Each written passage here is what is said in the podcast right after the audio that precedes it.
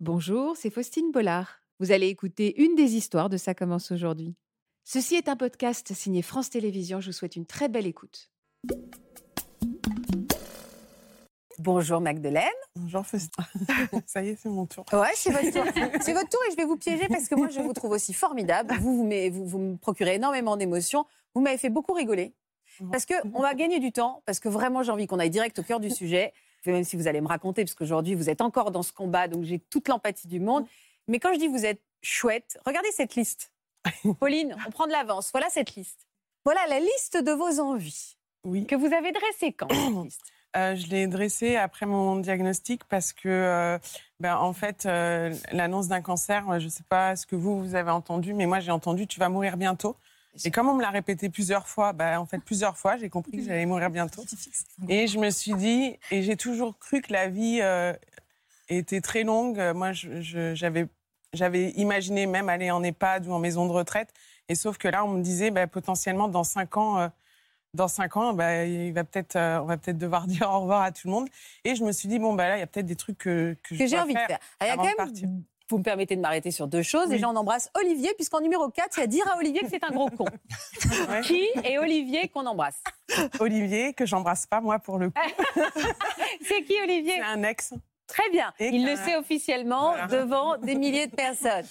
Et alors ça, j'ai pas compris. Dormir dans un bête d'hôtel Dans- enfin, dormir dans une bête d'hôtel. C'est quoi une bête d'hôtel un, un hôtel ouf. Un Ah, hôtel, d'accord, une hôtel de méga dingue, hôtel, quoi. Un hôtel euh, 10 Et, étoiles. euh, possiblement dans la suite la plus dingue. Oh là là. Donc, embrasser Ah. mon homme sous une pluie battante, Ouais. so romantique. On a une autre, il y a la suite de la liste, je crois, Pauline. Me faire tirer le portrait à Montmartre. Alors ça, j'ai adoré aussi. Manger un truc chelou, genre des insectes. Et alors derrière, me battre jusqu'à guérir. Guérir. parce que j'ai vraiment pas envie de manger des insectes. Vous êtes drôle. Euh, et puis, dites-moi, lisez-moi votre dernière, votre dernière Euh, euh, monter sur scène et faire rire la galerie. Et écrire un livre. Et écrire un livre aussi. Donc vous êtes une artiste, vous? Euh, je n'ai pas cette prétention, mais euh, voilà, j'aime bien. euh, en parlant d'artiste, déjà, je sais que je ne suis pas peintre, parce que pendant la maladie, j'ai lu un peu partout que les femmes ou les hommes avaient un déclic. Il se passait un truc dans leur vie. Et moi, j'ai, je me suis dit, je ne comprends pas, j'ai pas de déclic. Qu'est-ce qui se passe? Et donc, j'ai forcé le déclic et je me suis mise à la peinture. Et euh, c'était tellement horrible que je sais que c'est pas ça. Et alors, vous l'écrivez, ce livre? Euh, bah, j'avais des tendances à écrire un peu avant. Quel genre de livre? Des livres plutôt euh, euh, coquins, on va dire, pour adultes. Bon, Vous avez déjà écrit des livres coquins? Oui, Mais vous nous les avez pas apportés? Non, Des livres un peu érotiques, quoi. voilà, même très érotique. Vous avez été... Ah ouais, carrément, d'accord, on y va. Et alors, vous, et vous, les... vous en avez déjà écrit plusieurs? Non, j'en ai écrit un que j'ai fait en- comme euh, tout, euh, comme tout faux, faux écrivain que j'ai auto, que j'ai publié. euh, euh, C'est pas faux écrivain, c'est une première étape. Voilà, et donc je l'ai publié. Il a été acheté sur les plateformes. Il y a, il y a 100, 102 personnes qui ont lu mon livre, Il s'appelle comment? Dont un au Canada. Il s'appelle comment? Sex in the Mouse. Sex in the Mouse. On peut, on peut, on peut toujours le trouver? Si vous cherchez, je pense. bah, Sex in the Mouse. Bah non, mais sérieusement, il faut faire de la pub un petit peu parce que peut-être certaines personnes vont avoir envie de le découvrir. Et donc, pourquoi monter sur scène? C'est quelque chose qui vous travaillait depuis longtemps Parce que c'est quelque chose que j'avais envie. Quand je vois une scène, j'ai- envie de monter, euh, limite pousser la personne qui est dessus pour y aller. Et jusqu'à présent, je, je- je- je trouvais, enfin, quand, quand on veut monter sur scène, c'est aussi pour euh, sensibiliser les gens, pour les interpeller. On fait par le rire, on interpelle. Et donc, du coup, je, il n'y avait pas un truc euh, de dingue où je pouvais être légitime. Euh, Il y avait des créneaux, mais qui sont déjà pris, qui sont bien, bien pris. Et en fait, quand, eu, quand on m'a annoncé mon cancer, le d'ailleurs, pendant que j'étais malade, je disais le. Et là, ça fait quelques temps, ben, c'est devenu mon pote, donc il n'est plus là, donc c'est mon cancer. Et quand on m'a annoncé mon cancer, euh, il y a plein de choses qui, qui se sont produites. Enfin voilà, je voyais des choses qui me faisaient euh, assez, assez rigoler. Et, euh, et je me suis dit, ben voilà, c'est ça en fait. Tu vas interpeller les gens sur la maladie, raconter un peu ton histoire, parce que, parce que le cancer, ça peut être très drôle, notamment les réactions des personnes en face. J'ai des amis que, que je C'est-à-dire, mais connaissais. pourquoi ça peut être très drôle? De l'annoncer à des amis? Non, non, la, la réaction. Ah. Par exemple, moi, j'ai des amis qui sont devenus médecins. Donc, qui m'ont qui m'ont fait des diagnostics. Et Permanent. voilà, en me disant, mais. Et, et- et c'était très drôle parce que moi, j'ai été malade pendant le confi- pendant le Covid, Le donc il a fallu que je me fasse vacciner. Ouais. Et on m'a dit, mais tu tu, tu, tu t'imagines pas les effets secondaires que tu peux avoir avec la vaccination? Ouais, mais j'ai un cancer, quoi. Faut que je Donc, en fait, euh, Et donc, euh, voilà, ou, euh, ou de me dire, bah tiens, mange tel truc, euh, ça ira Ouais, bah ouais, voilà. Et vous l'avez écrit ce spectacle? Il- je je l'ai bien avancé, il est en cours d'écriture, il est en cours de. Voilà, parce que j'ai aussi envie de présenter quelque chose de, de carré.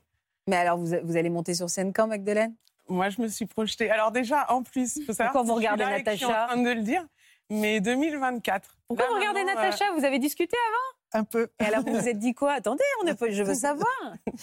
Ben, Magdalene m'a raconté combien elle avait envie de monter et on- ce spectacle et on a discuté du rôle de l'humour et qui a le droit de rire de ce cancer. Alors, justement, qui a le droit Eh de ben, rire de C'est ce une bonne cancer? question. Moi, je dis les malades, ça clairement, Mm. parce qu'on a le droit de faire de l'humour.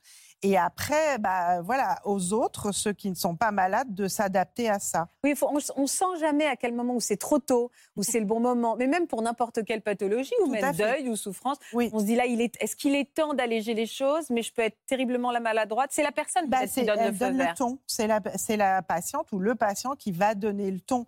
Et même si je suis entièrement d'accord, hein, faire de l'humour, c'est mettre un peu la maladie à distance quand même. On sait bien, ça sert à ça aussi, l'humour. hein. Un peu de distance, mais euh, euh, c'est quand même aux malades de donner le ton. hein. Et puis pour rebondir sur ce que Magdalene dit, c'est évident que tout le monde a un, un conseil et un diagnostic, hein, ça c'est sûr. hein. Mais ça, ça traduit l'angoisse des personnes qui n'ont pas de cancer, Mm. en se disant Ouh là là, si je le, moi je le maîtrise, moi je sais ce qu'il faut Mm. faire et j'en ai pas. Vous en êtes tout de votre, de votre combat. Alors attendez, je, Mhm. euh, je me tape. Vous savez pourquoi je me, je me suis fait mal Vous savez pourquoi je me tape? Parce que on me dit souvent qu'il faut arrêter d'utiliser un, vocabulaire un peu belliqueux. Genre, je me bats contre le cancer. Vous m'avez dit, j'ai fini par me l'approprier, c'est mon cancer. Alors, je ne sais pas quel mot vous voulez qu'on utilise. Est-ce que vous êtes en fin de relation avec votre cancer Non, non, je, je débute une relation, mais en fait, euh, une fois qu'on a eu un, un- un crush ou un match avec un cancer, on est, euh, voilà, on est tout le temps en, en- voilà, il est toujours derrière. C'est pas comme Olivier qui est derrière, euh, loin derrière, Ouais. et je lui fais un, un petit clin d'œil, mais Non, on lui on fait pas de clin d'œil. On vit, on vit toujours avec un cancer. Moi, pour l'instant, je suis pas en rémission. C'est ce que j'ai expliqué. Et pour moi, j'ai plus de cancer parce que c'est un cancer du sein et j'ai plus de sein. Voilà. Euh, la semaine prochaine, j'ai quand même un contrôle, mais euh, on, on vit toujours avec parce que euh, au, moins pendant cinq ans, c'est la durée de la, enfin ap- après laquelle on est en rémission. Mais on, on vit toujours. euh, on vit Avec cette, euh, c'est quoi? Avec cette petite, euh, ce troisième œil, ce, ce, ce- ce- ce- cet ennemi un peu intime. Ouais, ben, bon, par exemple, moi, j'ai j'ai pas été reconstruite. Donc là, ça se voit pas. Non. Mais j'ai une prothèse euh, que je j'enlève le soir en rentrant chez moi. Et donc, forcément, je, me- je, je- voilà, je, vis avec, même s'il n'est plus là, je, vis avec, puisque Physiquement, forcément, physiquement, ça vous le rappelle. Et même, si je me, même quand je vais me faire reconstruire, ce sera jamais mon sein d'avant. Donc, j'aurai toujours. Et puis, en plus, comme toi et comme toi, je l'ai marqué à l'encre. Vous savez- ah oui, alors, sur, sur moi. vous avez tous euh, fait des tatouages? Vous avez, vous avez fait quoi comme tatouage, Moi, j'ai fait un cœur en forme de. Voilà. Et j'ai fait un. Wonder Woman qui est en fait euh, Wonder. euh, Wonder euh, Woman, ça j'adore. Pauline, est-ce que tu le vois, le- notre réalisatrice Est-ce que tu le vois? Il est Warrior descend Woman. quoi? Là, tu le vois le, le tatouage? Ah non, Je le trouve génial, je le trouve Voilà. super. Ça donne des idées pour l'Alliance? Mais oui, c'est c'est important. Pourquoi c'est important de tatouer? Parce que visiblement, Julie va me raconter que vous avez fait la même chose. Mais pourquoi c'est important? Parce que c'est parce qu'en fait, je pense que dans la vie, il y a des choses qu'on n'aimerait pas avoir. Moi, par exemple, j'ai toujours flippé d'avoir soit le SIDA ou soit un cancer, parce que c'est des maladies qui sont en, en fond tant au mort, long ouais. de notre vie. Et, c'est- et, et du coup, moi, j'ai toujours peur d'avoir l'un ou l'autre. Il y en a un, je le maîtrise parce qu'on sait comment l'éviter. Et le cancer, bah, euh, de fait, on ne choisit pas de l'avoir. Et donc, le tatouage, c'était important de le. Ouais, parce que je ne veux pas oublier que je me suis battue. Je veux pas oublier euh, que ça a été un combat euh, malgré tout, même si j'ai choisi de le vivre euh, de manière euh, drôle, parce que c'est ce que je suis de fait. Et donc, du coup, euh, et comme je disais, moi, quand, je- quand on m'a fait mon diagnostic, avant d'aller chez le médecin, genre cinq minutes avant qu'il me l'annonce, j'étais en bonne santé, en fait.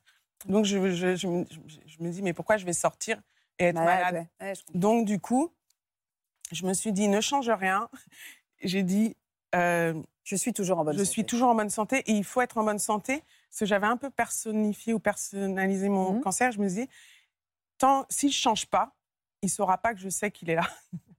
Et donc, du coup, je pourrais le combattre un peu par derrière. C'est intéressant, ouais, l'avoir en, loose derrière. voilà. Ouais, je comprends. Et, euh, et du coup, voilà, c'est bien, c'est drôle comme technique. Je me suis entourée de personnes qui pouvaient être Et vous avez monté une association pour aider aussi les, les- d'autres malades euh, à voir les choses avec ce même regard-là? Oui, parce que je veux, je veux transmettre. Parce qu'en fait, quand j'ai été malade, et du coup, grâce à votre émission, j'ai cherché des gens vivants.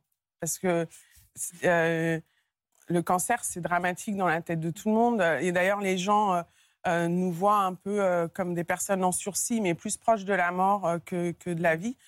Et donc, du coup, je trouve que maintenant que nous, on a fait ce parcours et qu'on est là pour en parler, ben, ça fait du bien parce que les- les personnes qui ont reçu leur diagnostic hier ou ce matin, ou voilà, Et eh qui ben, nous regardent et qui nous regardent, eh ben, ils peuvent se dire Ah, il y a quand même des personnes qui sont vivantes. Euh, donc, euh, Évidemment, voilà. évidemment. Et aujourd'hui, il y a des chiffres très optimistes. Si le cancer du sein est détecté, d'où la nécessité de C'est ça, d'où la nécessité de se faire dépister parce que ça réduit de 30% le risque. et avant mortalité. 50 ans. Et, Et avant, avant 50 entre- Parce que moi, je l'ai eu à 45. Oui. J'aurais pu euh, suivre la consigne Ouais, et c'est 50 ans. jusqu'à 50, mais Je ne cesse de le dire, Ouais. c'est important. il faut bien s'entourer, quitte à ce qui est euh, des dommages collatéraux, et, Mhm. et ne, pas, euh, ne pas se forcer à être avec des gens qui vous accompagnent pas. Faire un tri, quoi. Faire un tri. Le tri se fait tout seul, mais si on peut l'aider encore un peu. Et c'est pas grave, s'il y a des gens qui restent au bord de la route, c'est pas grave. Moi, une fois, une, quelqu'un m'a dit euh, T'as une sale gueule aujourd'hui Je lui dit Bah ouais, je suis chimio. Et next. Enfin, voilà, faut vraiment s'entourer. C'était Olivier? Non, non c'est pas lui, mais c'est vraiment de dire il faut vraiment s'entourer de personnes euh, qui nous Extrêmement portent vers le haut. positive.